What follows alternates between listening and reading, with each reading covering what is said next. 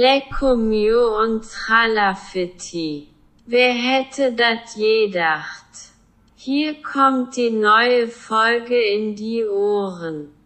Und nun viel Spaß damit, ihr Nulpen. Ja, vielen Dank für diese herzliche, erwärmende Einleitung, für diese schönen Worte. Ja, es geht tatsächlich weiter mit in die Ohren. Die letzte Folge stammt tatsächlich aus dem Februar, somit ja, gab es eine gute Wartezeit von einem halben Jahr. Das hat verschiedenste Gründe. Der wichtigste Grund ist natürlich, dass ähm, immer noch oder es gar nicht äh, bewertet wurde. Also der Podcast benötigt dringend ein bisschen Push, ein bisschen Verstärkung hier und da. Also lasst gerne eine Bewertung da bei dem Podcast-Anbieter eures Vertrauens. Also beurteilt das Ganze, bewertet, lasst Kommentare da bei Spotify, Apple Podcast, Google, bei ICQ, MySpace, bei ja, StudiVZ, wo auch immer ihr auf diesen Podcast zugreift. Bitte lasst eine Beurteilung, eine Bewertung da. Ich freue mich sehr darüber. Das hält das Ganze auch irgendwie am Laufen. Ähm, ich möchte aber darauf hinweisen, dass da wirklich nur die fünf Sterne als Bewertung funktionieren. Bei allem, was darunter bewertet wird, erscheint eine Fehlermeldung und nur um das zu verhindern, wollte ich euch da schon mal vorwarnen. Also bitte fünf Sterne geben und eine ehrliche, gut gemeinte Meinung ja, da lassen. Somit steige ich ein in diese mittlerweile 17. Folge. Ich hoffe, dass auch in Zukunft mal wieder mehr kommt. Also ja, die eben gemeinte Begründung ist natürlich nicht hundertprozentig ernst gemeint. Dennoch freue ich mich darüber, wenn ihr da ein bisschen teilnehmt an dem Ganzen und ein ja, 5-Sterne-Rating da lasst. Nee, aber im Ernst, ähm, wie ihr ja aus den letzten Folgen entnehmen konntet, ähm, war es ja hier zumindest in Indien eine lange Zeit voller Lockdown und ähm, Homeoffice-Zeit und es gab Reisebeschränkungen, man war nicht so wirklich frei in allem, was man so getan hat. Das, was ich dann erleben durfte, sei es dann ähm, Tagestrips, kleine Reisen hier im Staat oder so vom Alltag. Darüber habe ich immer mit viel Freude berichtet. Es macht auch nach wie vor Freude. Aber das hat tatsächlich den einfachen Grund, dass ich seit Februar ja wieder ähm, täglich ins Büro fahre, weil dann einfach die Beschränkungen hier ja aufgehoben wurden und die Arbeit mich halt wieder voll gepackt hat. Ähm, wenn man halt nur noch oder überwiegend von zu Hause arbeitet, hat man natürlich auch Zeit für, für ganz andere Dinge, auch für private Dinge, wie eben auch diesen Podcast, der immer sehr viel Freude gemacht hat, der für mich auch immer ein Sprachrohr war und ist, um eben meine Eindrücke mit euch zu teilen. Und äh, ja, die Arbeit hat es eben nicht anders zugelassen. Wenn man eben sehr früh aus dem Haus geht, dann ins Büro, dann am späten Nachmittag zurückkommt.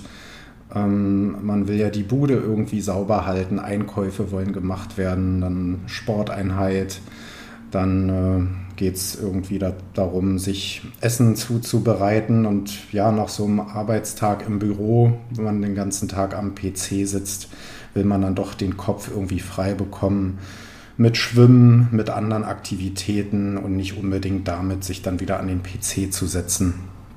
Also da bitte ich einfach um Verständnis, dass es jetzt dann doch so lange gedauert hat, aber da waren eben andere Dinge erstmal prioritär.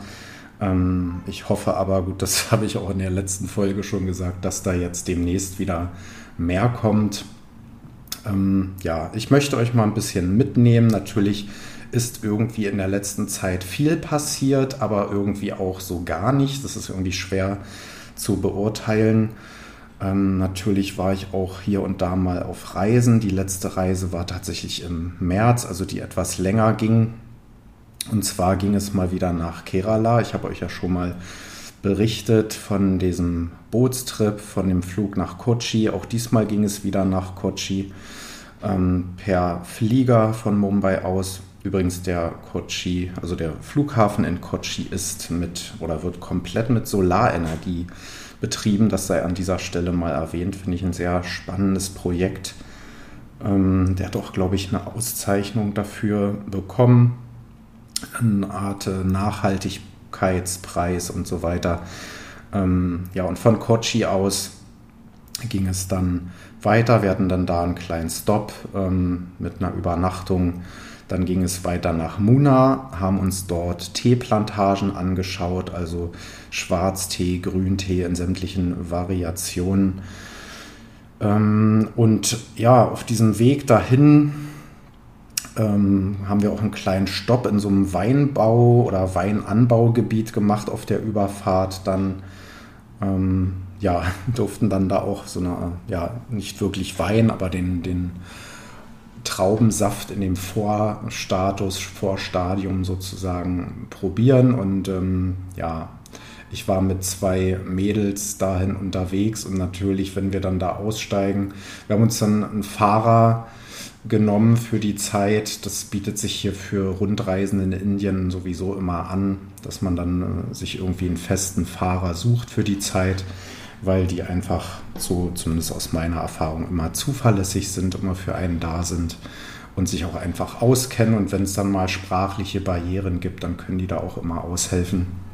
Jedenfalls stiegen wir aus dem Auto aus, hatten da eine kleine Traubensaftprobe und äh, haben da die ganze Aufmerksamkeit auf uns gezogen, mussten hier und da einige Selfies machen.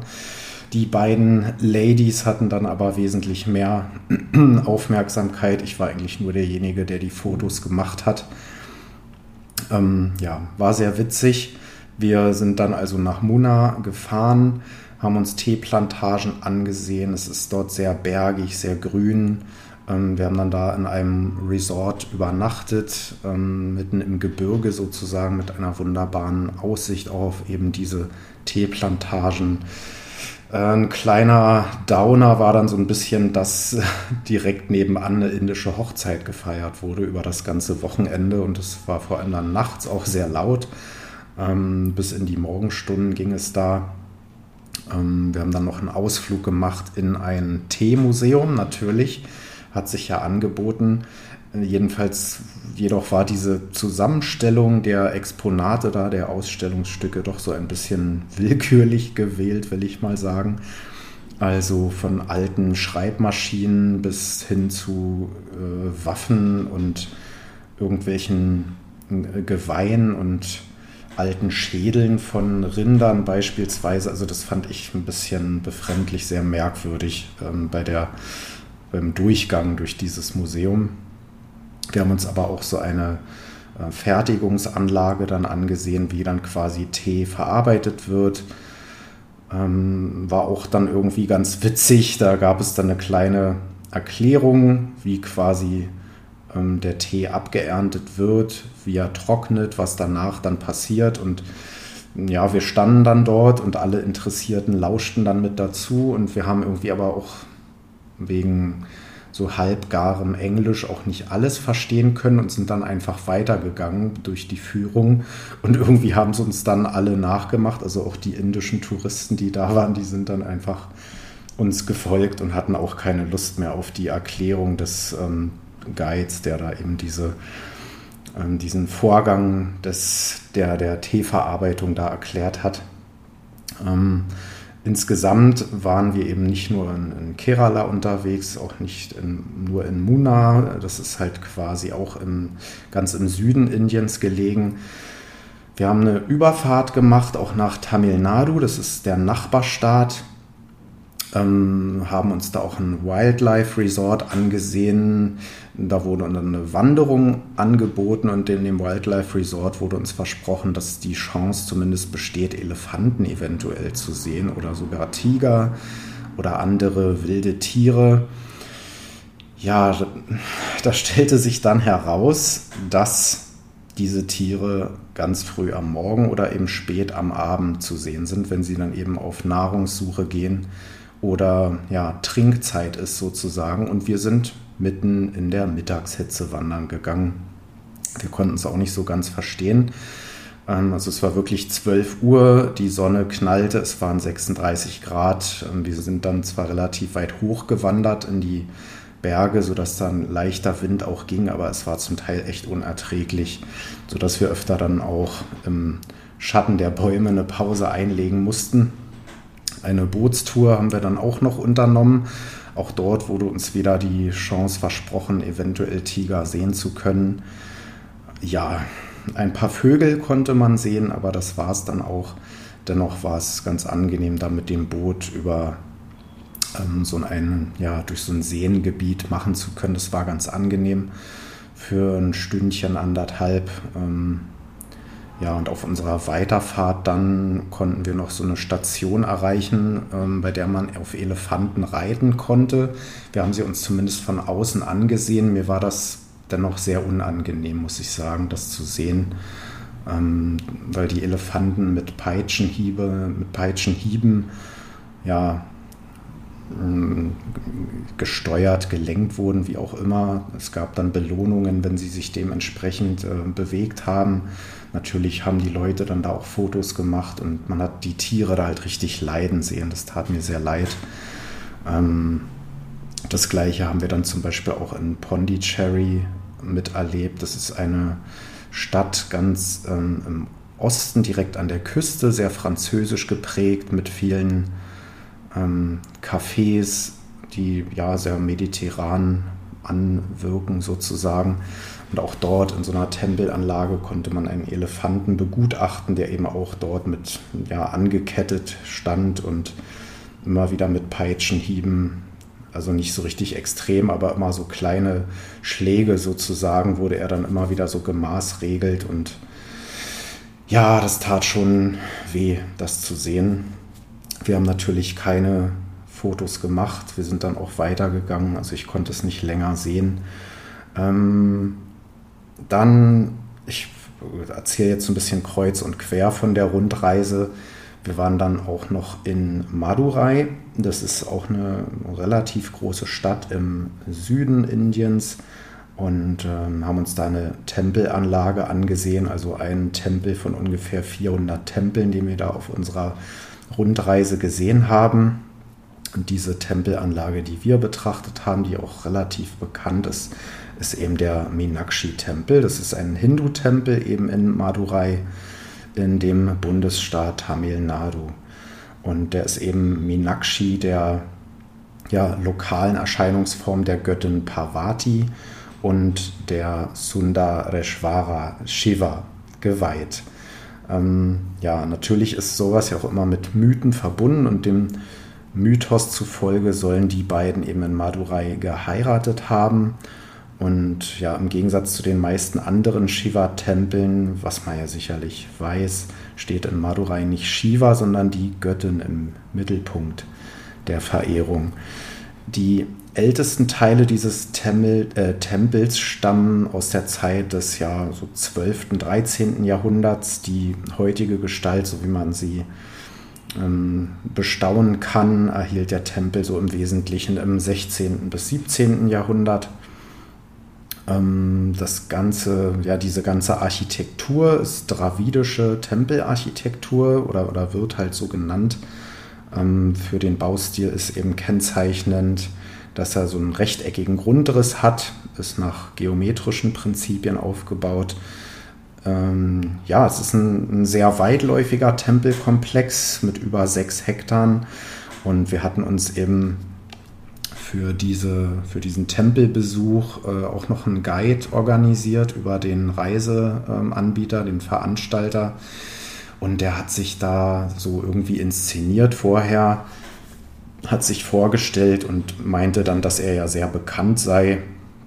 Und wenn wir unterwegs sind, könnte es halt immer wieder vorkommen, dass ihn Leute ansprechen, weil sie ihn von Instagram kennen und der sei ja auch als Influencer tätig und sieht sich eigentlich so als Comedian und er wird ja immer wieder mal angesprochen.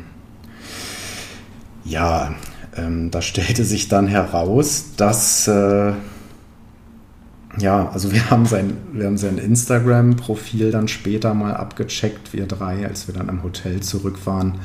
Und er hatte irgendwie 190 Follower oder so. Ich will das jetzt nicht daran festmachen, aber ja, unterwegs wurde halt er auch nicht wirklich erkannt. Also tatsächlich haben ihn Leute angesprochen, aber meistens war es dann nur, um zu fragen, ob die Leute ein Selfie mit uns machen können. Weil ja, zu der Zeit war man dann schon noch, äh, das war noch so vor der ganzen ähm, na, Reisewelle will ich es nicht nennen, aber es war halt dann so die Zeit, da waren noch nicht wieder so viele Touristen hier im Land. Das hat dann eher im Laufe des Jahres weiter zugenommen, sodass man dann eben als Weißer, sage ich mal, schon hier und da noch Aufmerksamkeit auf sich gezogen hat. Also es war sehr unterhaltsam, auch im Tempel selbst, wie man sich vorstellen kann, ähm, sind wir hier und da mit Leuten ins Gespräch gekommen. Ja, wo kommt ihr denn her? Was macht ihr denn hier? Ähm, gefällt es euch hier? So die üblichen Dialoge. Ist man verheiratet? Äh, warum man Single ist? Äh, und so weiter. Ob man Kinder hat? Der ganze Fragenkatalog.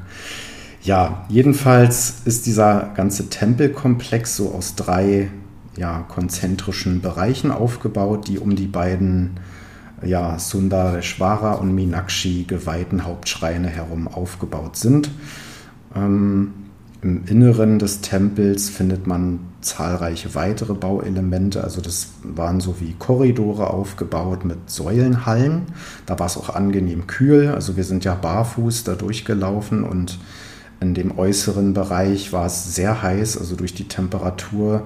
Da waren dann eben äh, Teppiche ausgelegt, weil die Sonne das wirklich so erhitzt hat, dass wir uns da fast die Füße verbrannt haben. Und auf den Teppichen war es dann wesentlich angenehmer und eben in diesen Säulenhallen ähm, war es sehr angenehm. Also der Fußboden war schön kühl und auch in der Halle selbst, da ging ein guter Wind durch.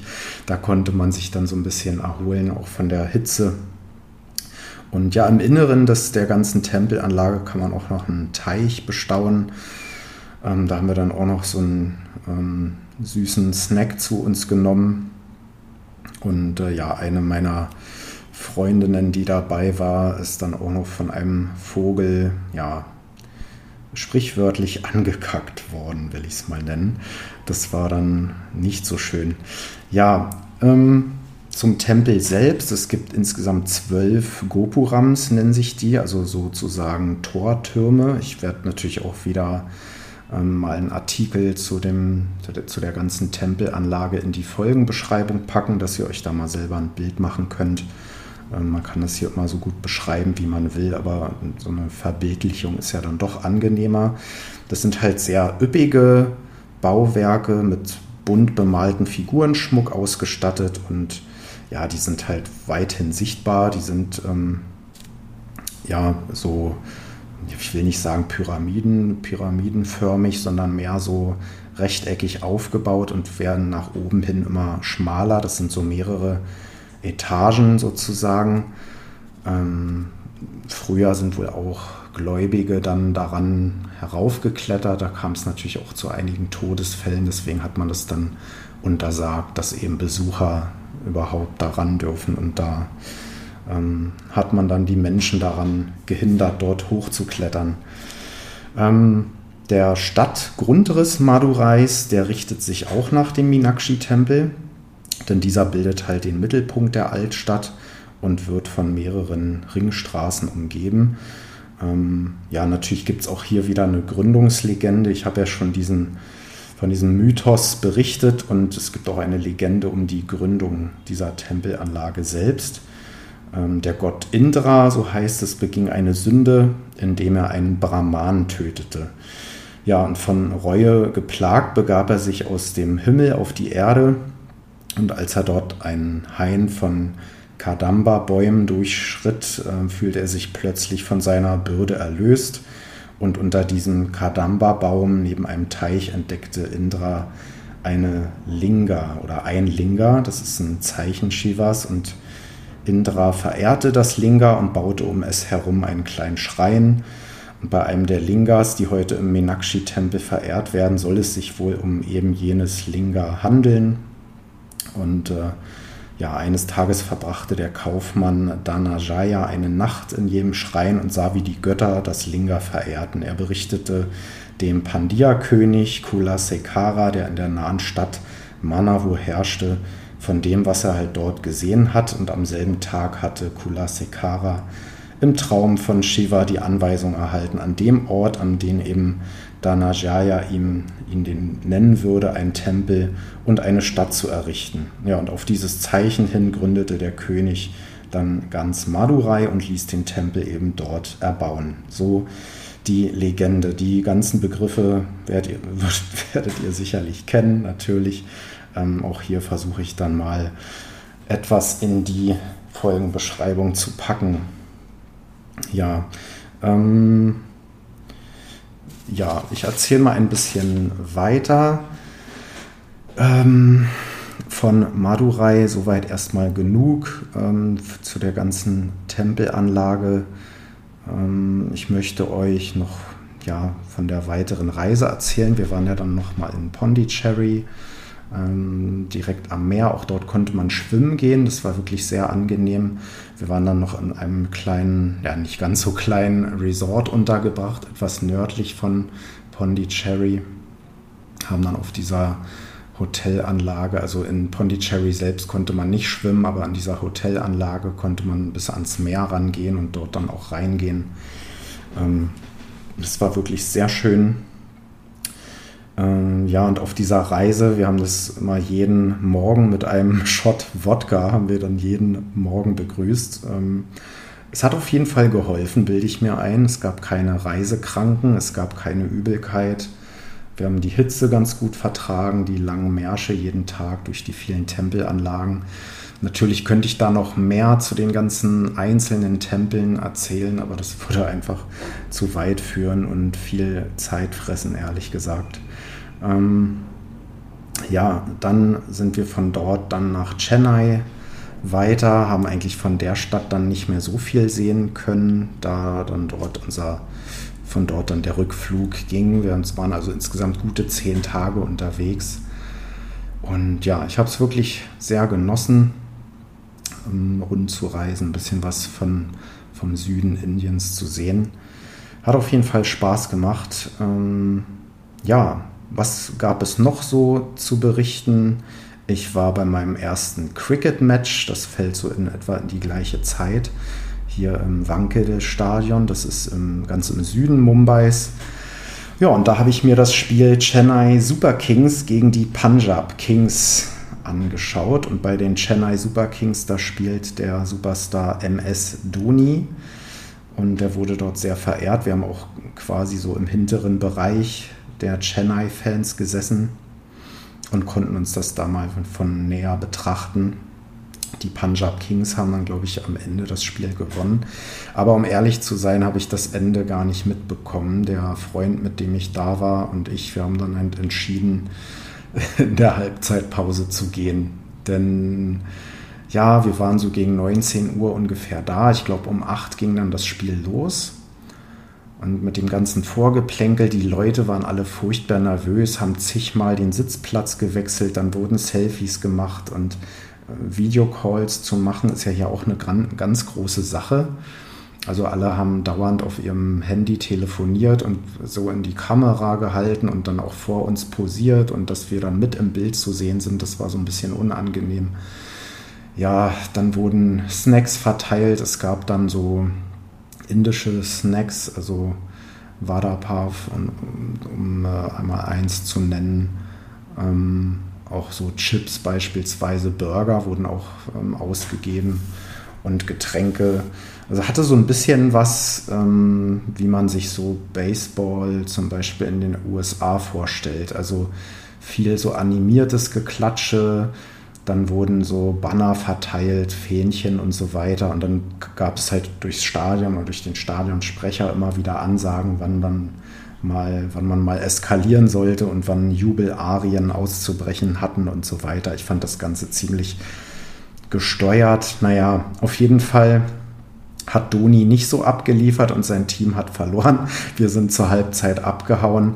Denn ja, wie gesagt, um sieben da gewesen, um acht ging es los. Und ich glaube, es war gerade so kurz vor 22 Uhr, da war gerade mal Halbzeit. Und das Spiel war an einem Sonntag. Ja, jetzt klinge ich wieder wie ein alter Mann, aber dann, ja, ich muss ja Montag früh raus. Und ja, das war dann tatsächlich auch ein Grund zu sagen, wir gehen nach Hause, denn tatsächlich hat sich das Spiel dann noch bis nach 0 Uhr gezogen. Aber es war mal eine, eine, schöne Erfahrung, muss ich sagen, das einfach mal gesehen zu haben, im Stadion zu sein, mal die Stimmung mitzunehmen, einfach, dass man sich mal ein Bild macht. Ja, eine weitere Reise habe ich dann noch angetreten zuletzt, auch mit einem kleinen Grüppchen von sechs, sieben Leuten. Und zwar sind wir nach Delhi aufgebrochen. Ähm, wollten uns dann überwiegend oder ja, waren eigentlich wegen des Taj Mahal da.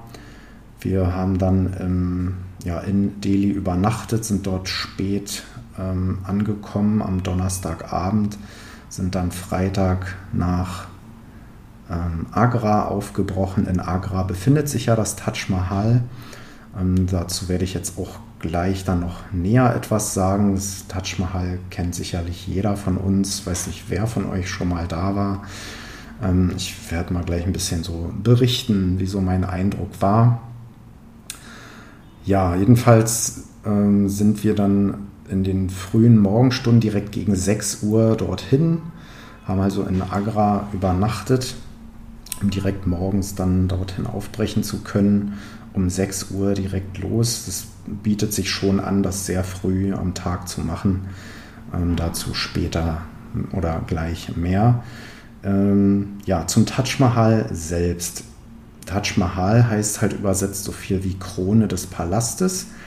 Ähm, das Ganze ist im Jahr 1648 fertiggestellt. Es ist einfach ja, ein Grabgebäude, muss man sagen, ein Mausoleum halt.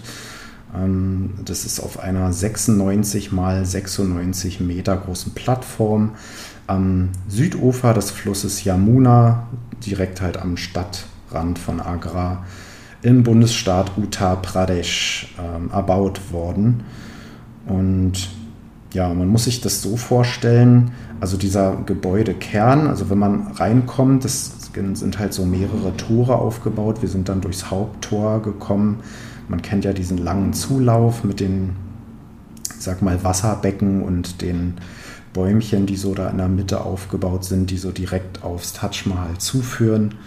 Mit einem Sockel, der ja dann etwa mittig auf der ganzen Strecke vor dem Mausoleum aufgebaut ist, wo eben sich auch jene Bank befindet, auf der ja Lady Di unter anderem auch schon posiert hat.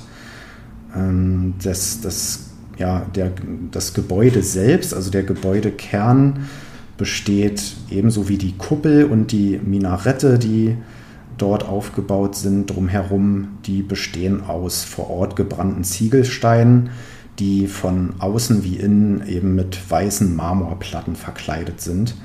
Und tatsächlich, also wir haben es ja in den Morgenstunden gesehen, leicht von der Sonne dann schon beleuchtet, da hat es dann so einen weißlich goldenen Schimmer gehabt, ähm, teilweise so gelblich ins Orangene rein. Und tatsächlich soll es in den Abendstunden sogar orange-rötlich aussehen, wenn es dann eben von der Abendsonne beleuchtet wird. Und je nach ähm, Licht und zum Beispiel auch Mondeinfall soll es sogar bläuliches Licht wiedergeben. Also sehr spannend, was dieses äh, Marmorgestein da ja, an optischen Eindrücken bietet. Ähm, so viel erstmal zu diesen Marmorplatten. Die sind natürlich auch alle verziert mit Pflanzen und ja, so wie Ranken sind dort nachempfunden, wenn man sich die ganz, ähm, ganz klein und genau von außen anschaut. Wir mussten dann auch unsere Schuhe überziehen mit solchen ja, Verhüterlies, sage ich mal, ähm, um dann reinzukommen, um das Mausoleum betreten zu können. Wie gesagt, hatten wir Glück, dass es da noch nicht ganz so voll war. Als wir dann das Gebäude wieder verlassen hatten, konnte man schon richtig so einen Personenansturm sehen. Das war dann so 7.30 Uhr, kurz vor 8 rum. Also man kann es relativ schnell begehen und ich sag mal abarbeiten. Auch innen drin sind zum Beispiel keine Fotografien erlaubt. Ähm, aber dort drin ist eine ganz, ja, eine ruhige, ausgeglichene Atmosphäre irgendwie. Also man kommt da rein. Ich habe es mir halt irgendwie noch etwas majestätischer vorgestellt, muss ich zugeben. Es ist eine, sehr kühl. Es ist halt wirklich eine Grabstätte. Man läuft dann einmal so rum. Man kann so ein bisschen die Kuppel von unten betrachten. Man läuft einmal drum herum und die Grabstätte ist dann auch nochmal so eingezäunt und da auch nochmal mit Marmor, also aus Marmorgestein so hochgezogenen Zäunen, dass man nicht wirklich bis ganz rangehen kann. Also es ist alles eingekettet, also der Weg drumherum ist sozusagen eingezäunt, sodass man da nicht bis ganz rangehen kann. Ja, und dann ist man eigentlich fast auch schon wieder draußen. Ähm, ja, zur Geschichte noch ein bisschen was. Also der muslimische Großmogul Shah Jahan, der ließ dem den ganzen Bau halt zum Gedenken an seine im Jahr 1631 verstorbene große Liebe Mumtaz Mahal erbauen. Und ja, das, was man sich halt auch immer fragt, oder was wir uns halt auch gefragt haben, sagt man jetzt das Taj Mahal, der Taj Mahal, also das Fremdwort steht ja sozusagen hier für ein Gebäude, also das Grabmal selbst, also etwas Sächliches. Daher wird im Deutschen eben das Taj Mahal benutzt. Ähm, ob es jetzt wirklich richtig ist, sei mal dahingestellt. Ähm, und auch hier ranken sich natürlich wieder Legenden um die ganze Entstehung. Und ich möchte eine oder mit einer Legende beginnen, die ich tatsächlich auch bestaunen oder selber sehen durfte. Ähm, in der Vergangenheit war es nämlich so, da gab es die weit verbreitete Legende, dass ursprünglich ein gleiches Bauwerk aus schwarzem Marmor als Mausoleum für Shah Jahan selbst auf der anderen Seite des Flusses Yamuna geplant war, was aber nicht verwirklicht wurde. Ähm, auf der gegenüberliegenden Seite des weißen, also sozusagen weißen Taj Mahals, lag eine Parkanlage mit einem großen Wasserbecken. Also diese Parkanlage haben wir auch selber besucht, schon am Vorabend sozusagen, um einfach mal zu schauen, wo es am nächsten Morgen hingeht. Ähm, tatsächlich ist freitags, ich meine freitags, das Taj Mahal zu, ähm, weil sich dann eben die ganze Familie, also die Nachkommen, die Erben, gerne auf dem Gelände bewegen. Und so hat uns der Guide, also unsere Führerin dort, auch wissen lassen, dass die Familie überwiegend auch selbst für, für Wartung und Pflege der ganzen Anlage aufkommt, was ich auch irgendwie sehr interessant fand. Ähm, ja, und das weiße Mahal hat sich in diesem Becken halt gespiegelt und erschien halt im Wasser schwarz. Aber von diesem Becken sieht man halt nichts mehr. Ähm, Shah Jahan wurde von seinem Sohn Muhammad ähm, Aurangzeb entmachtet und verbrachte den Rest seines Lebens als Gefangener im Roten Fort. Das Rote Fort in Agra haben wir uns auch äh, angesehen. so eine ja, große Burg-Fortanlage. Ähm, 19, äh, 19 sage ich schon, 1666 wurde er dann neben seiner Gattin im Taj Mahal beigesetzt. Ähm, ja, sein Grab, so wurde uns gesagt, zerstört so ein bisschen die Symmetrie des Gebäudes, ähm, was auch so ein bisschen belegt, dass er halt eigentlich vorhatte, sich ein eigenes Grabmal zu errichten. Ähm, zumal er, um eben diese Symmetrie zu bewahren, ein Rasthaus auf der östlichen Seite des Gebäudes errichten ließ, dass der Moschee auf der westlichen Seite ähnlich ist. Also es ist tatsächlich so, dass eben zwei quasi gespiegelte Häuser sich auf östlicher und westlicher Seite der, der Grabstätte befinden und die sich wirklich wie gespiegelt oder die wie gespiegelt aussehen. Ja, ähm, das, der oder das Taj Mahal liegt nicht im Zentrum des Gartens, wie es eigentlich bei persischen Grabmälern üblich ist, sondern am nördlichen Rand, was halt nahelegt, dass ein weiteres Grabmal auf dem gegenüberliegenden Ufer geplant war. Und tatsächlich ging man halt immer von dieser Legende aus. Ähm, die vom Fluss getrennten Gebäude waren dann wiederum im Zentrum des nunmehr großen Gartenareals gewesen. Also wenn man dann den Fluss quasi als Mitte betrachtet, so wie es ja dann halt vom persischen Verständnis vom Himmel als ja von einem Chahabak entspricht. Also ja, so viel habe ich dazu zumindest in Wikipedia finden können. Ähm, das Grabmal Humayuns zum Beispiel in Delhi folgt genau dieser Konzeption. Und ja, diese Legende wurde dann tatsächlich Anfang der 2000er Jahre nach umfangreichen Ausgrabungsarbeiten auf der dem Taj Mahal gegenüberliegenden nördlichen Seite des Flusses Yamuna ähm, ja, entdeckt. Dort sind dann eben die Grundrisse des oktogonalen Gebäudes, wie man sagt, freigelegt und die Form und Größe ja, sind denen des weißen Taj Mahal entsprechend. Und die These des baugleichen Mausoleums mit schwarzem Marmor war dann somit bestätigt worden. Wir haben uns das ja auch da am Vorabend angesehen, also dem war auch tatsächlich so, dass man das wohl vorhatte und dass da wirklich dieser Grundriss noch so zu sehen ist und dass wahrscheinlich ähm, hätte er die Pläne umgesetzt oder wären sie machbar gewesen, dann hätten wir zwei Taj Mahal, ein weißes und ein schwarzes. So ist eben nur eins der Welt erhalten. Ja, noch ein bisschen was zur Geschichte. Ähm, die britischen Kolonialherren, die haben wohl, so sagt man, unter dem Gouverneur Lord William Cavendish Bentinck im 19. Jahrhundert das stark vernachlässigte Gebäude ähm, stückweise auf Auktionen in England verkaufen wollen.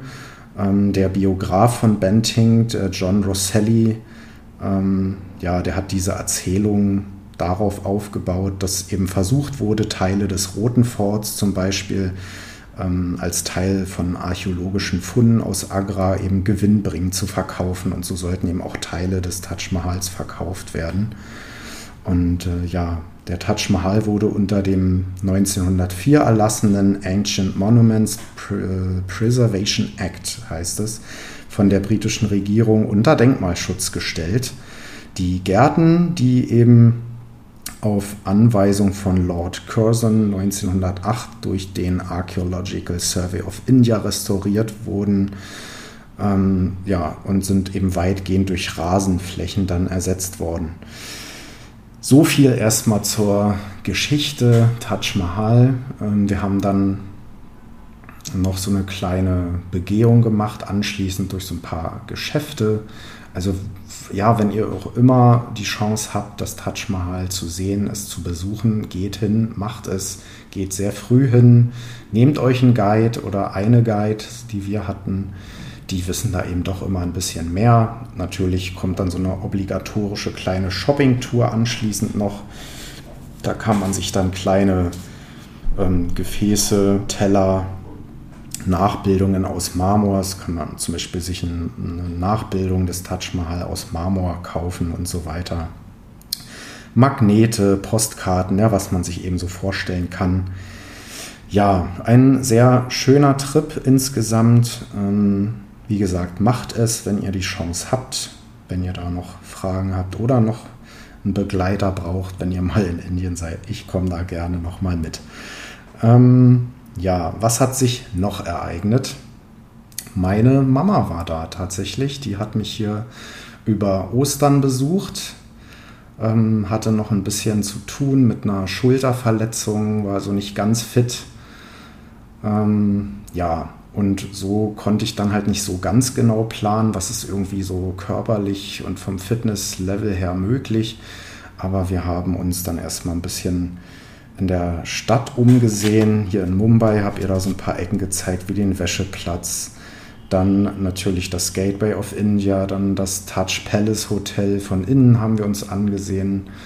Ähm, das Gandhi House, so ein paar historische Sachen, Haji Ali. Ähm, ja, hat auch so Orte, die ich auch schon in vergangenen Folgen mal erwähnt habe, auf meinen eigenen Entdeckungen hier. Ich habe selber da auch Sachen nochmal so auf unserer Rundtour gesehen, die ich noch gar nicht kannte, obwohl ich jetzt hier schon bald zwei Jahre lebe.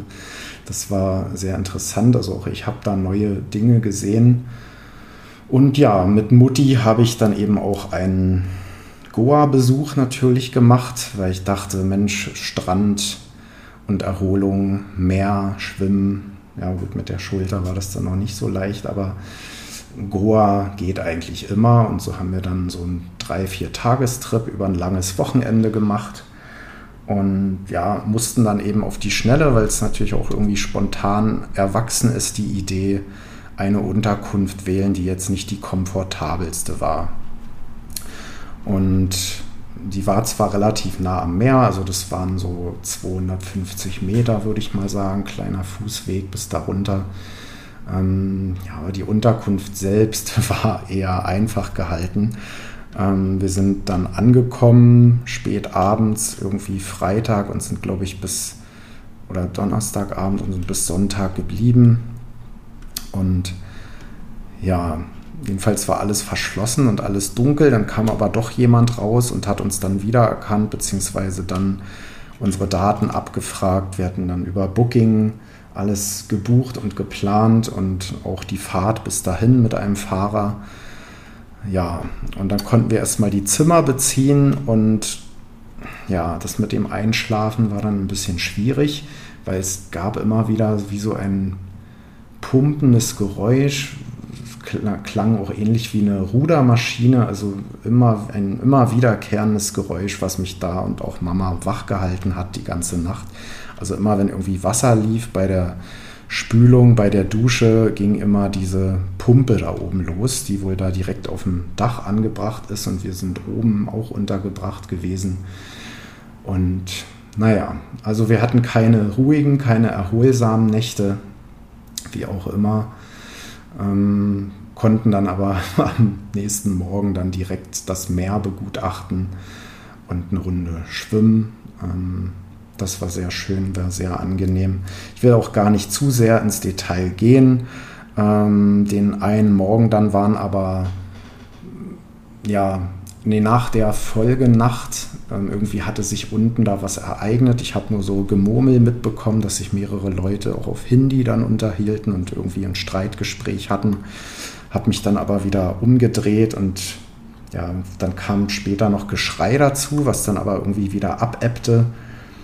Und ja, am nächsten Morgen zum Frühstück runtergegangen und die beiden Jungs, die diesen, dieses ganze Gebäude und auch für die Verpflegung da sorgen und äh, alles so ein bisschen ähm, auf Vordermann bringen, reinigen und so weiter, die waren völlig aufgelöst und wollten uns dann irgendwie Fotos zeigen und ja, ihr Englisch war eher so semi und wollten uns dann halt verständlich machen, dass einer der Gäste sich ja, versucht hat, das Leben zu nehmen. Und ich wollte es erst gar nicht glauben, wie, was war denn hier los? Und dann war er total na, so aufgewühlt, der eine der beiden Jungs, und hat mir dann Fotos gezeigt. Und tatsächlich stand dann ein Mann auf so einem Blechdach. Also das Blechdach war so vor dem Gebäude und darunter war eben sozusagen der Restaurantbereich, will ich es mal nennen. Da waren so Tischgruppen aufgebaut man konnte tatsächlich von unten dann so Dellen in diesem Wellblechdach sehen. Also der stand da oben drauf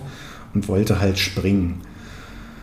Und dann ist wohl die Polizei angerückt und der hatte sich schon irgendwie einen Strick genommen und wollte dann, also sich auch im Zimmer irgendwie das Leben nehmen. Jedenfalls hing da wirklich ein Strick an diesem Deckenventilator dran.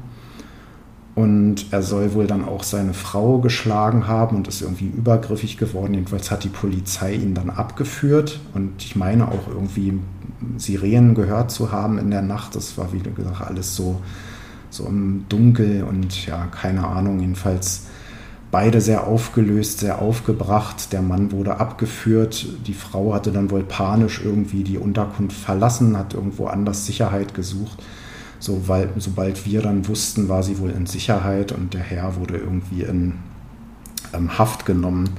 Ja, äh, tragische Szenen, die sich da abspielten auf jeden Fall, aber jedenfalls ist niemand so wirklich zu Schaden gekommen. Der Frau ging es wohl auch gut.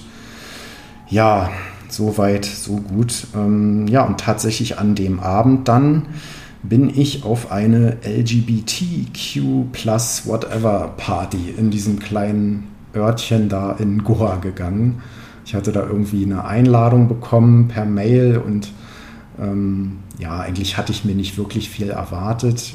Das ging, glaube ich, 22 Uhr los. Ich bin dann so gegen 22.30 Uhr hin. Mutti war K.O., für die war es nichts, die ist früh ins Bett.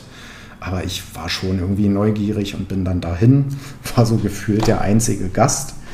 So nach und nach kamen dann noch zwei, drei Herren, dann auch noch ein älterer Herr, der irgendwie nicht auf die Party selbst ging und sich da an dem Barbereich irgendwie ein Bier nach dem anderen reinzog. Ähm, naja, crazy. Auf jeden Fall lief dann Musik, ein DJ war da, man wurde dann immer wieder so ein bisschen zum Tanzen animiert, aber mit nur drei, vier Gästen, ja, hm, also es hing auch eine Regenbogenflagge da, allerdings nur drinnen und obwohl draußen war, glaube ich, auch eine angebracht. Die, manche Leute, die vorbeigingen, schauten so ein bisschen irritiert und ich glaube, ich bin dann auch schon so gegen 0 Uhr, 0 Uhr 30 rum dann wieder in die Unterkunft zurückgegangen. Und ja, tatsächlich war es so, ähm, ich hatte zwar meinen Zimmerschlüssel dabei, aber der Nachtwächter, also einer der Jungs, die das Ganze da betreuen, der hatte so im Eingangsbereich unten geschlafen. Und ich hatte dann immer wieder geklopft. Mein Schlüssel passt jedoch nicht für die Tür unten. Und naja, dann stand ich irgendwie da nachts draußen und ich wusste nicht, wie laut ich jetzt da werden kann. Ich wollte ihn auch eigentlich ungern aus dem Schlaf reißen. Ähm, ja, aber ich habe mich dann irgendwie bemerkbar gemacht, habe irgendwie mit meinem Schlüssel dann so ein bisschen gegen die Scheibe äh, ja, so getickt irgendwie, dass er dann das irgendwann hört und nach gefühlt einer halben Stunde hat er mich dann reingelassen, sodass ich dann auch schlafen konnte. Äh, ja, tat mir irgendwie sehr leid, die Aktion. Aber gut, ähm, ging noch alles gut am Ende. Ja, auf jeden Fall einen schönen, schönen Trip ans Meer gehabt. Goa, bisschen Palmen, Strand, viele äh, Strandhunde, die einfach die loyalsten Hunde sind, die man sich vorstellen kann. Ähm, da war dann Zoe, äh, so ein Hundemischling, der war dann jeden Tag immer am Strand, auch wenn wir kamen und hat sich auch so ein bisschen von uns dann verwöhnen lassen ja, immer eine Reise wert. Goa-Trip läuft. Ähm, ja, ansonsten, ich will da auch gar nicht zu sehr drauf eingehen, was hat sich noch so ereignet. Ich springe so ein bisschen durch die Ereignisse. Ähm, ich war auf einem Beatles-Konzert. Ja, natürlich war es eine Coverband, also eine Art Tribute-Abend für die Beatles. Zwei Sänger, zwei Sängerinnen plus noch begleitende Band hier im NCPA Theater. Das ist auch ganz im Süden Mumbais. Hm. Ja, und was soll ich sagen? Es hat so ein bisschen gedauert, bis so die Leute ja, in Schwung kamen, sage ich mal. Auch da galt dann halt noch Maskenpflicht. Das war vielleicht noch so ein bisschen ähm, bedrückend für den einen oder die andere. Und ähm, ja, ich muss sagen, es hat richtig Laune gemacht. Es hat am Anfang ein bisschen gedauert, wie gesagt.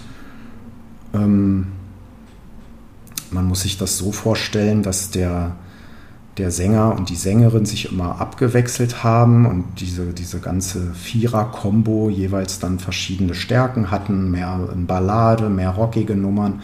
So haben sie sich dann immer abgewechselt und am Ende wurden eben auch so Mitmach-Songs, will ich sie mal nennen, gespielt.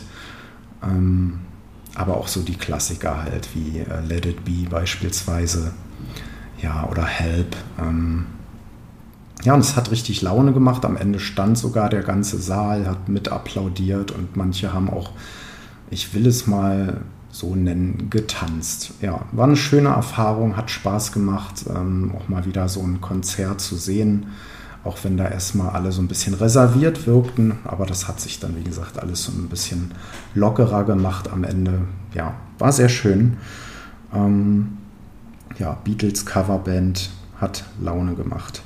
Ja, dann war ich noch auf einer LGBT-Ausstellung hier im Soho-Haus in Mumbai, ähm, im Norden der Stadt. Und da durften sich ja handwerklich Begabte der LGBT-Community ähm, zeigen und ausstellen. Also man konnte zum Beispiel Mode bestaunen, ähm, Fotografie, selbstgemachte Gebilde, Kleidung, Karten, bedruckte Tassen. Da war sogar eine ähm, ja, Tattoo, ähm, ja, ein Tattoo-Artist, die mit einfachen Nadelstichen, halt also ohne Gerät, einfach mit der Hand Tattoos gemacht hat. Nein, ich habe mir da keins machen lassen. Ähm, ja, es war aber sehr interessant dazu zu sehen. Und ja, das waren also so bedruckte Beutel und so weiter, konnte man da kaufen und somit die Community unterstützen. Ähm, haben da auch ein paar Kontakte aufbauen können. Ähm, ja, es fand dann auch noch eine Party dann wenig später statt im Pride Month, den man halt auch dann hier ein bisschen gefeiert hat. Natürlich nicht so, wie man sich das jetzt in zum Beispiel Köln oder Berlin oder Hamburg vorstellen würde, aber überhaupt, dass die Möglichkeit hier geschaffen wird, diese Ausstellung durchzuführen, dass man hier eine Party veranstalten kann und das auch unter diesem Deckmantel so zu veröffentlichen, das finde ich schon ein starkes Zeichen, ein gutes Zeichen. Ja, ähm, dann Jetzt sind wir bei gut 50 Minuten. Ähm, will ich auch noch von meinem Kurztrip nach Deutschland erzählen. Das hat sich dann im Mai ereignet. Ähm, und zwar war es so, dass äh, mein Kollege, Kumpel, Freund und ich, also mit dem ich auch beim Cricket war. Wir sind ja sehr große Fußballfans und es war halt dann Endspurt der Saison. Er ist ähm, sehr, sehr großer Fan von Rot-Weiß Essen. Für die ging es ja um den Aufstieg in die dritte Liga. Und meine Hertha, ja, wie ihr ja wisst, befand sich mitten im Abstiegskampf. Und Hertha ist auch das Stichwort, denn ja, wenn alles glatt läuft, kurz nach meiner heutigen Aufnahme werde ich wahrscheinlich dann auch noch mal im Exil-Hertaner Podcast zu hören sein. Ähm, bin da eigentlich auf 180 und werde da wahrscheinlich nur negative Worte finden. Aber das sei nun mal am Rande erwähnt. Ähm, ja, hört und schaut da auch gerne mal vorbei. Ähm, aber später dazu mehr. Ähm, wann es feststeht, wann es veröffentlicht wird, das werde ich dann noch teilen. Genau, jedenfalls meine Hertha im Abstiegskampf, letzter Spieltag in Dortmund, ähm, ja, Relegation erreichen oder die Klasse direkt halten. Das war halt die Frage. Und wir saßen im Büro, waren uns irgendwie beide nicht so sicher und irgendwie hatte ich schon mal so mit dem Gedanken gespielt, Mensch, irgendwie lange nicht rumgereist, also das Land auch nicht verlassen und auch so ein bisschen Heimweh nach Deutschland gehabt. Und dann dachte ich ja, irgendwie wäre es ja irre. Also einfach nur für ein Wochenende dann darüber fliegen. Lohnt sich das denn überhaupt? Ähm, wer macht sowas? Und ja, als er dann zu mir kam und meinte, Mensch, ich habe echt überlegt, ob ich äh, zum letzten Heimspiel von Rot-Weiß Essen fahre, da, da reifte dann der Gedanke auch in mir, das Ganze irgendwie zu machen. Und ja, so ereignete es sich dann, dass wir tatsächlich nach Flügen geschaut haben, haben uns irgendwie organisiert, haben Vertretung geregelt, haben dann geschaut nach Flügen, haben dann tatsächlich auch gebucht, was dann erst sehr, ja, umständlich war.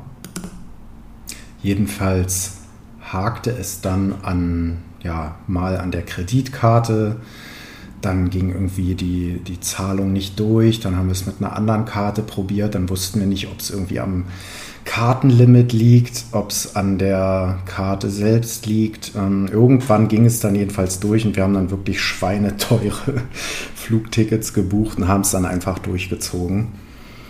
Sind quasi Donnerstag Nacht los, ähm, kamen dann Freitag früh an in Frankfurt und wir hatten ja einen Zwischenstopp und zwar in Abu Dhabi. Und was sich dort abspielte, das möchte ich einfach mal mit euch teilen. Ähm, wir sind nach drei Stunden Flug etwa in Abu Dhabi zwischengelandet und dann auf einen anderen Flieger umgestiegen, um dann nach Frankfurt weiterfliegen zu können. Und wir hatten schon ein bisschen Umsteigezeit, so knappe zwei Stunden, meine ich. Und ähm, ich weiß nicht, wer von euch mal in Abu Dhabi am Flughafen war. Dort gibt es ja einen Irish Pub. Und ähm, irgendwie hatten wir dann doch Lust auf ein Bierchen und einfach auch um dieses Wochenende irgendwie einzuläuten. Wir sind dann da rein. Und dann saß da jemand alleine, ähm, leicht graumeliertes Haar, leicht untersetzter Typ, so um die 40, 45 Horn, nein, nicht Hornbrille, aber Brille auf, ähm, hat uns dann rüber gewunken und sagte dann so, uh, doesn't make sense that I sit here uh, only by myself. Und wir wussten direkt, ah, Deutsch, äh, ah, okay. Und er dann so, ja, dann setzt euch doch. Ähm, was macht ihr denn hier? Ja, wir sind halt Fußballfans und äh, kommen gerade aus Mumbai. Mit dem Ziel, Hertha und Rot-Weiß Essen anzuschauen. Und er guckte schon so irritiert und erwiderte dann nur so mit stolzem Blick, ja, ach, das ist, das ist ja ein Ding. Also ich bin in Hesse und ich will Frankfurt schaue. Also ich weiß, meine hessische Imitation ist äußerst schlecht. Verzeiht mir das bitte an der Stelle. Auf jeden Fall war er sehr stolz, dann zu erzählen, dass er gerade aus Tokio gelandet ist, schon den einen oder anderen Weinintus hatte und jedenfalls seine Frankfurter Eintracht ähm, auch beim letzten Saisonspiel sehen wollte. Und eigentlich hatte er dann noch vor, das ähm, Europa League-Finale ähm, von der Eintracht zu sehen, was ja in Sevilla in Spanien stattfand. Ich weiß jedoch nicht, ob es dann bei ihm klappte, ob er dann noch ein Ticket bekommen hat. Keine Ahnung, irgendwie war es wohl so in der Überlegung. Und ja, da saßen nun also ein Herr Tana, ein Essen-Fan und ein Frankfurter. Und äh, ja, wir dann so gescherzt, ach ja, Fußball verbindet und wie irre das doch ist und so lustig, ja. Naja, und wir hatten dann ein Bier, zwei Bier, ich weiß nicht, vielleicht noch ein drittes. Und der Herr hatte ja aber schon so einiges an Weinintus, wie er uns ja versichert hatte. Und äh, mein Kollege, der wurde schon ganz ja, unruhig, nervös. Mensch, wir müssen jetzt zu unserem äh, Schalter zum Gate. Ähm, Boarding geht gleich los. Ich mache mich schon mal auf den Weg. Und ja, ich war noch relativ entspannt, was vielleicht auch an dem zweiten oder dritten Bier dann gelegen hat. Und der Kollege, der Frankfurter, der war schon, naja, ziemlich angeschickert. Ja, ich muss noch bezahlen. Ich habe noch nicht bezahlt. Ich so, Kollege, es ist bezahlt, es ist alles erledigt. Wir lernen jetzt unser Bier. Und dann brechen wir zum Flieger auf, weil er denselben nach Frankfurt, also denselben Flieger nehmen musste. Wir hatten, glaube ich, so zehn Minuten, um dann äh, um noch pünktlich unser Gate zu erreichen. Ja, er stand dann irgendwann gemächlich auf. Ich musste ihn so ein bisschen stützen. Dann hat er seine Jacke vergessen beim Gehen. Dann blieb er da am Stuhl hängen. Dann gingen ihm die Schuhe auf und beim Runterbücken, um seine Schuhe zuzubinden, hat er noch halb äh, so eine Tischgarnitur mit umgerissen. Dann wollte er nochmal bezahlen, wo ich dann nochmal sagte, du Kollege, es ist bezahlt, mach dir keinen Kopf, wir gehen jetzt, wir, wir haben es eilig, es wird echt Zeit. Und ja, mein Kollege, der war schon längst am Gate, hat mir dann nur geschrieben, du beeilt euch mal bitte so ein bisschen, so langsam wird die Zeit knapp. Und ja, wir sind dann die Rolltreppe runter und auch da hing er so ein bisschen halb dran fest. Und der ja, Zugang zu den ganzen Gates, also da, da wo wir rauskamen, war Gate 68. Und ich glaube, wir mussten zu Gate 31 oder so oder 32 oder umgekehrt, ich weiß es nicht mehr genau, aber ich glaube, es war so. Jedenfalls hatten wir noch einiges an Fußweg zurückzulegen. Und äh, der Kollege war dann eben nicht mehr so gut zu Fuß, also der Frankfurter, und lief so ein bisschen mal links raus, rechts raus. Ich habe mich dann immer wieder bemüht, ihn doch zu versichern, dass wir es doch ein bisschen eilig haben. Und ja, er sagte dann, nee, ich muss noch pingeln, ich kann nicht mehr, ich muss noch mal auf Klo. Ja, ich so, wir müssen jetzt wirklich den Flieger erreichen. Und ich meine, dass wir sogar dann schon durchgerufen wurden. Ähm, und ja, er ist dann einfach, er war dann einfach weg, weil ich bin dann wirklich ein bisschen schnelleren Schrittes gelaufen, habe mich nochmal umgedreht, er war plötzlich weg. Dann hatte ich gesehen, dass so am Rand ein Schild mit WC-Hinweis war. Dann war meine Vermutung, dass es tatsächlich aufs Klo dann geschafft hat. Ähm, mein Kollege, so der Essener und ich, wir sind dann in den Flieger. Wir haben es pünktlich geschafft, haben dann Taschen verstaut und alles und saßen dann bequem in unseren Sitzen, haben uns ein bisschen organisiert mit Kopfhörern und Buch und die Decke für die Nacht und so weiter, weil wir ja dann noch sechs Stunden Flug vor uns hatten. Und ja, ich hatte dann so ein bisschen, ja, mir schoss so ein bisschen, die Muttermilch ein. Ich habe mir dann echt Sorgen gemacht, wo bleibt der Kollege, wann kommt er denn, schafft er den Flieger noch, was passiert, wenn der den jetzt nicht erreicht und oh Gott, dann muss es ja nachher umbuchen und oh Gott, oh Gott. Ja, jedenfalls kam er dann tatsächlich so weitere fünf bis zehn Minuten später und hat es tatsächlich noch auf den Flieger geschafft. Und ich wollte ihm da schon lauthals zurufen und sowas wie, Mensch, oh, hast du es geschafft, Wahnsinn. Und äh, ja, wie schön. Und mein Kollege, der Essener von links, dann nur so, ey, sei ruhig. Dein Platz neben dir, der ist doch frei, oder? Und du willst doch, dass der frei bleibt, nicht, dass der sich noch zu dir setzt. Und ich dachte nur so, na okay, ja, da könntest du recht haben. Ähm, ich sag besser nichts. Und ja, der lief dann auch vorbei. Der Platz neben mir blieb frei und ich hatte meine Ruhe, glücklicherweise. Und ja, wir dann halt irgendwann in Frankfurt gelandet und ähm, sind dann durch so die Sicherheitskontrollen beziehungsweise erstmal vom Flieger runter und normalerweise Passkontrolle, man legt ja seinen Pass auf so Lesegeräte und wird dann durchgewunken förmlich. Und irgendwas war diesmal anders, irgendwas war komisch. Jedenfalls standen drei PolizistInnen da am Ausgang sozusagen, also vor dem Übergang so zur Gepäckausgabe und haben wirklich jeden einzelnen Passagier und Passagierin äh, kontrolliert und haben dann nach jedem Ausweis gefragt und haben alles abgecheckt und wir sind dann erstmal durch, haben uns nicht weiter stören lassen. Natürlich nach so langem Flug. Wir haben uns dann erstmal frisch gemacht, Bad aufgesucht und erstmal mit so einem kleinen Reiseset uns frisch gemacht, Zähne geputzt und uns so ein bisschen sortiert, Gepäck umgeräumt und dann standen wir in so einer recht großen Halle, wo es dann Richtung Gepäckausgabe ging und haben so ein paar Sachen in Rucksäcke umgepackt und umgekehrt und auf einmal höre ich so ein paar nervöse Schritte hinter mir und drehe mich so um. Und ja, das waren dann die drei Cops, die Polizistinnen, die dann unseren Herrn Kollegen aus Tokio mit Ziel Frankfurt, eventuell Sevilla im Schlepptau hatten. Und er rief uns dann nur zu, ja, doch, das ist doch voll nett, wie man hier empfangen wird als Frankfurter. Das ist doch schön, oder? Das ist doch schön. Ja, okay. Also er wurde da tatsächlich vom Flieger ja, danach direkt in Empfang genommen von der Polizei. Und irgendwie war ihm das wohl dann auch schon bewusst, was mein Kollege mir dann erzählte. Ihm war das wohl klar, dass er wohl definitiv abgeführt wird, weil wohl irgendwas gegen ihn vorlag. Er hat wohl irgendwie Geld veruntreut. Da soll es für irgendwie um 6000 Euro gegangen sein, die er entweder nicht gemeldet oder zu spät gemeldet hat. Irgendwas fragt mich nicht. Ich will die Details und Einzelheiten da gar nicht wissen. Aber ja, oh, ich habe das schon gewusst, dass das passiert. Ah ja, okay. Also ich habe keine Ahnung, ob er ja dann gezahlt hat, ob ihn jemand da rausgeholt hat, er das Spiel sehen konnte, ob er es noch nach Sevilla geschafft hat, keine Ahnung. Also falls er das hier hört, nette, liebe Grüße an dieser Stelle. Ja, was ist denn sonst noch so passiert? Ich eigentlich gar nicht so viel. Ähm, ich will mal ein bisschen noch vielleicht, da wir jetzt schon über eine Stunde hier wieder dabei sind, mal auf so ein paar Fragen von euch eingehen. Ähm, eine unter anderem war zum Beispiel so die Frage Modi in Deutschland, also wie das hier so in Indien zum Beispiel auch aufgenommen wird.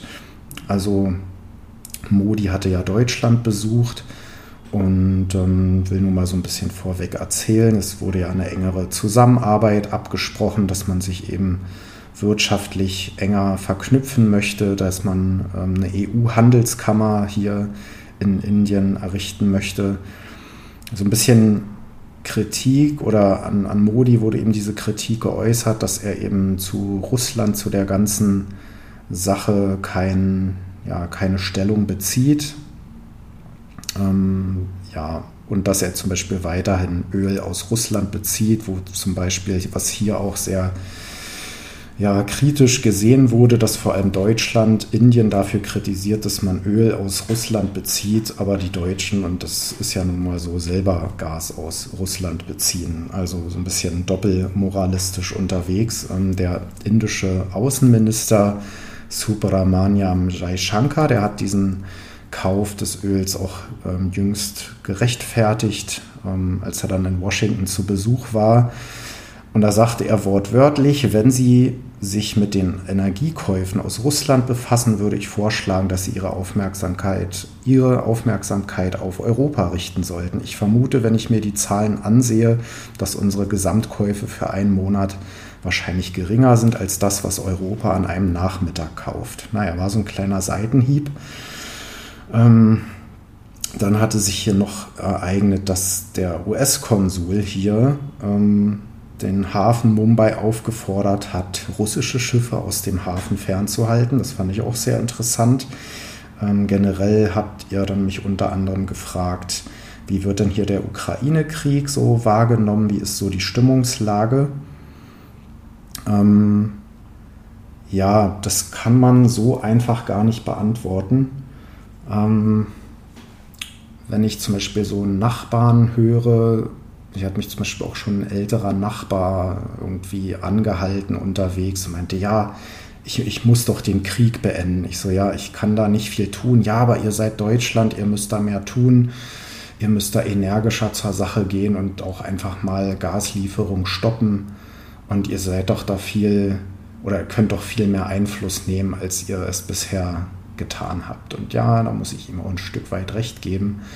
Ähm, manchmal hat man so ein bisschen den Eindruck, so eine Art Gleichgültigkeit macht sich hier breit. Der Krieg ist ja weit weg, aber dann waren ja auch indische Studenten in der Ukraine festgehalten. Da ging es dann auch um deren Freilassung, um die, ähm, ja, um die Heimschickung sozusagen, dass sie wieder nach Hause können. Und äh, da hat man dann schon das auch medial hier mehr wahrgenommen. Generell verlangen halt viele, dass Modi da auch mal ein bisschen mehr Stellung bezieht zu der ganzen Geschichte.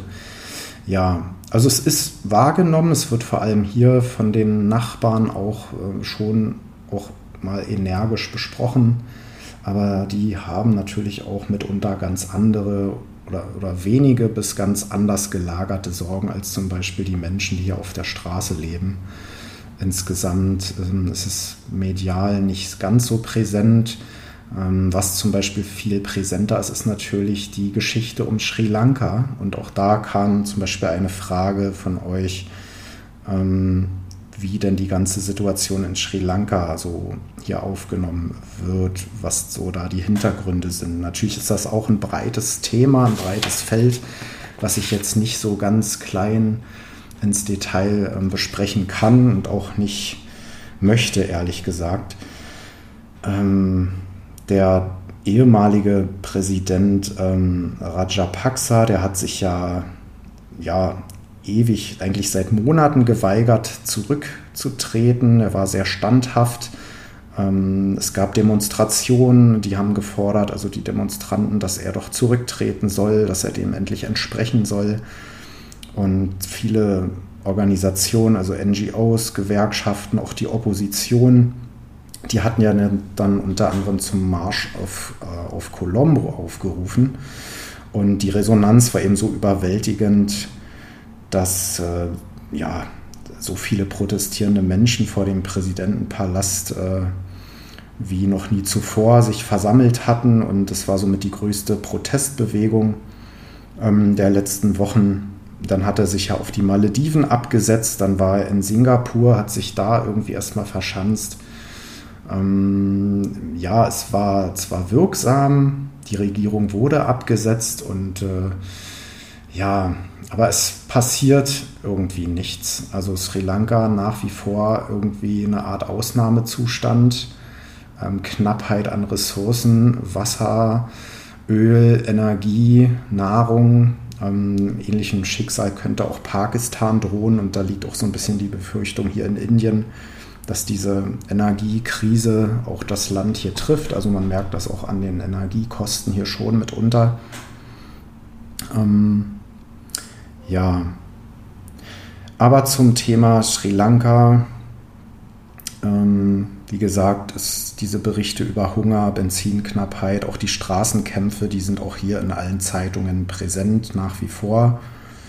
Ähm, ja, und was hier zum Beispiel auch so gesehen wird, wenn man Zeitungen verfolgt, dass eben man so diesen Dreiklang aus schwacher Regierungsführung, Korruption und eben Misswirtschaft so als Auslöser der Krise sieht. Ähm, ja, ich bin mir da halt so ein bisschen, ja, oder ich bin mir da nicht ganz so sicher, denn äh, es wird auch gemunkelt, dass vielleicht Indien da mh, hm, ja, eine Aktie dran hat an dieser Krise in Sri Lanka. Ähm, es bleibt auf jeden Fall spannend, aber so viel erstmal die Einschätzung oder meine Einschätzung dazu.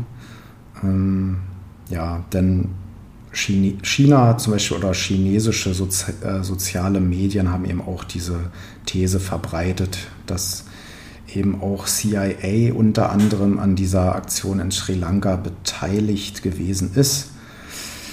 Ähm, ja, aber das würde vielleicht zu weit führen, so ein bisschen auch ins Verschwörerische. So weit wollte ich jetzt da nicht abdriften. Ähm, ja, wir warten mal ab, was in Sri Lanka passiert, was in China und Taiwan passiert. Also gerade hier in Asien passiert momentan eine ganze Menge. Ähm, ja, was sind noch so weitere Themen? Ähm, ja, ich will mal das kurz irgendwie abrunden, was ich hier noch so zum Beispiel, was noch so an Fragen kam, genau, Monsun, kam auch eine Frage auf, ja, der Monsun ist jetzt so, bewegt sich wahrscheinlich nochmal auf so einen Höhepunkt zu. Im August kann es nochmal zu vielen Niederschlägen kommen. Der hatte sich jetzt zuletzt äh, eine Pause genommen, wo es mal ein paar Tage nicht geregnet hat. Ja, insgesamt gab es schon so einige Todesopfer wegen starker Regenfälle, also gerade hier in Maharashtra, aber auch in Gujarat und Madhya Pradesh ähm, gab es äh, Dutzende Todesopfer bislang. Ähm, ja, dann kam eine Frage zum Premierminister in Großbritannien. Da hat zum Beispiel der Indian Express geschrieben, Colorblind in London. Die haben sich da eben erstaunt gezeigt, dass der ethnische Hintergrund und die Religion des ja möglicherweise kommenden Premierministers in Großbritannien keine Rolle zu spielen scheinen und dass Indien davon ja nur lernen könne, weil der Sunak ähm, indische Wurzeln hat und man eben hier sehr überrascht reagiert, dass eben seine Hautfarbe, sein Background, Religion, Ethnie keine Rolle äh, spielen. Finde ich auch bemerkenswert. Also auch wenn man so die Berichterstattung da verfolgt, scheint es wirklich eher untergeordnet eine Rolle zu spielen. Finde ich gut.